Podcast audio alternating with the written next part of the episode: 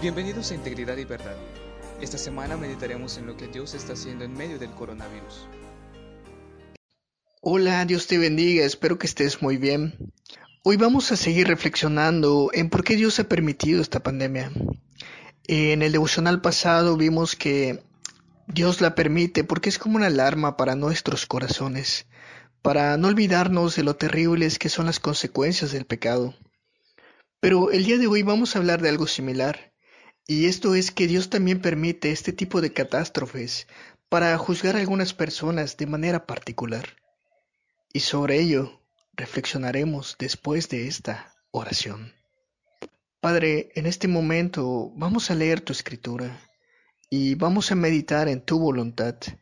Te pedimos que guardes esta enseñanza en nuestros corazones, para que donde quiera que vayamos la podamos compartir con amor y con valentía.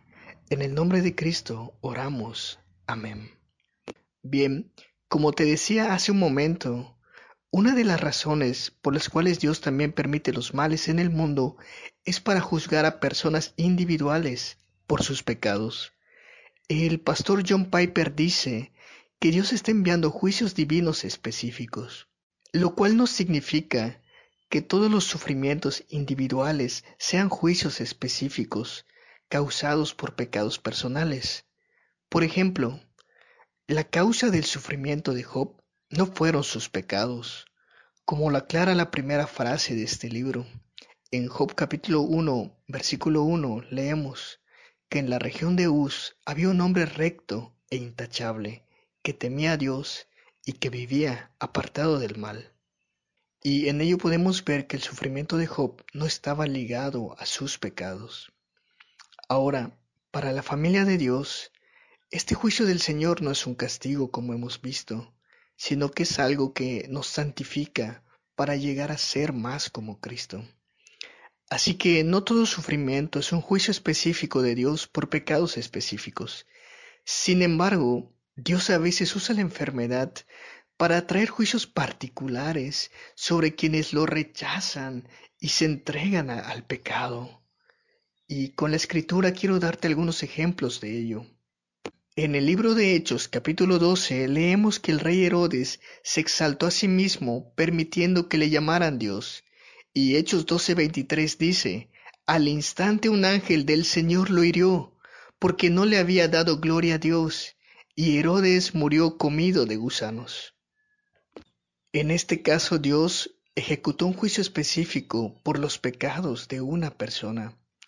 Otro ejemplo de estos juicios es el pecado de las relaciones homosexuales.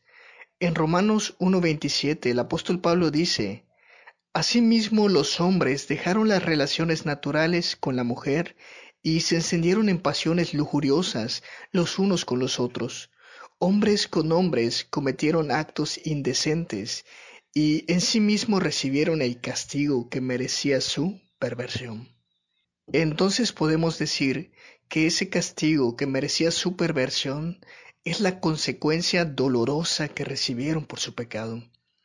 Y este castigo es solo un ejemplo del juicio de Dios que vemos en Romanos 1.18, donde dice, Ciertamente la ira de Dios viene revelándose desde el cielo contra toda impiedad e injusticia de los seres humanos que con su maldad obstruyen la verdad. De modo que aunque no todos los sufrimientos son juicios específicos por pecados específicos, algunos sí lo son.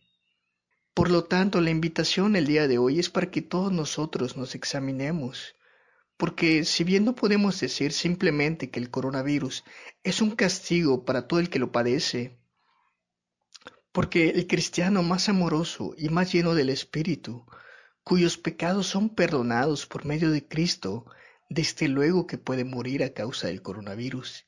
Sin embargo, es correcto que todos nosotros examinemos nuestro propio corazón para discernir si nuestro sufrimiento es un juicio de Dios por la forma en la que vivimos.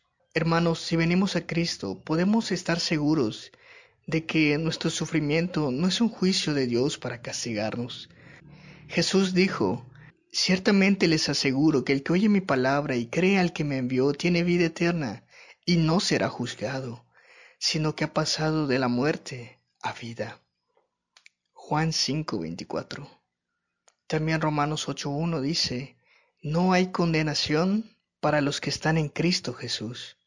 Y Hebreos 12:6 dice que lo que Dios hace con nosotros es disciplina, pero no es destrucción.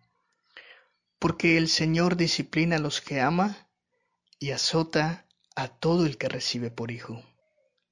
Así que este momento es un momento para que reflexionemos no en lo que sucede a nuestro exterior, sino en lo que está pasando en nuestro interior y a la forma en la cual estamos viviendo. Dios te bendiga y espero que esta enseñanza se guarde en tu corazón.